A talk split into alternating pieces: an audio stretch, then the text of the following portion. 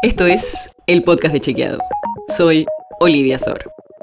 Hoy vamos a hablar de la COP27, porque esta reunión ambiental tan famosa terminó hace unos días, justo cuando empezaba el Mundial, y por ahí pasó un poco desapercibida. Así que te queremos contar qué se firmó finalmente luego de muchas horas de discusiones entre políticos y especialistas. En la reunión hubo tres temas claves. Primero, la mitigación de las causas del calentamiento global. Segundo, el financiamiento para acciones de adaptación al clima del futuro. Tercero, los aportes para costear los daños atribuidos al cambio climático en los países más vulnerables. Y en esta COP finalmente hubo un acuerdo para crear un fondo que costee los daños y pérdidas derivados del cambio climático actual.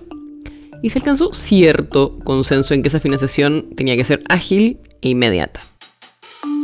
El tema es que enseguida surgieron controversias tanto entre los potenciales donantes como entre los posibles perceptores. Y son un montón de detalles a tener en cuenta. Empecemos por los aportes.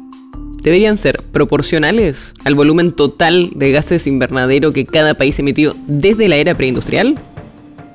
¿O también tendría que contribuir de forma relevante China, que es el principal emisor en las últimas décadas? ¿O también tendrían que contribuir especialmente más los países productores de combustibles fósiles? Incluso la semántica resultó conflictiva, porque los países desarrollados no querían que esa financiación se califique como una reparación o compensación, porque eso podría permitir después litigios. Ahora pasemos a la segunda discusión, que es ¿cuáles países serían los beneficiados con este fondo? Se habla mucho de países en desarrollo, pero se lo restringió solo a los vulnerables. Igual eso no es una definición técnica, así que van a tener que establecer criterios que seguro van a ser también muy discutidos. Falta tiempo igual para estas definiciones. Se creó un comité de asesoramiento para que elabore propuestas que se van a discutir en las dos próximas COP. Pero lo que también provocó mucho debate fue conseguir consenso sobre la necesidad urgente de mitigar las emisiones de aquí a 2030. Por eso tuvieron que aplazar la clausura de la COP27 dos días. Pasa que ya existe un compromiso para llegar a un balance neutro a mitad de siglo y la Unión Europea ha apostado muy fuerte para que, como el año pasado, la resolución final se explicite claramente que el objetivo sigue siendo que el calentamiento se aproxime a 1,5 grados con respecto a la era preindustrial.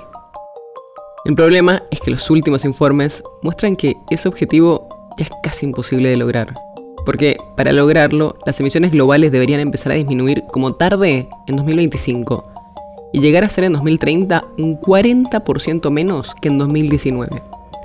Y no pareciera que eso se pudiera lograr al ritmo actual. La nota sobre la que se basa este episodio fue escrita por Manuel de Castro Muñoz de Lucas. Si quieres saber más sobre esto y otros temas, entra a chequeado.com o seguinos en las redes.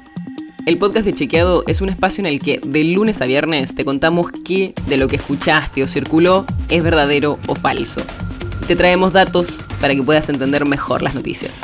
Si tienes una idea, algún tema del que te gustaría que hablemos en un próximo episodio, escribinos a podcast.chequeado.com. Y si te gustó este episodio, seguinos en Spotify o en tu app de podcast favorita y recomendanos a tus amigos. Es una producción de Chequeado, producción en colaboración con Posta. La producción está a cargo de Martín Slipsuk y Sebastián Chávez. Y la edición es de Nacho Garteche. Yo soy Olivia Sor. Hasta mañana.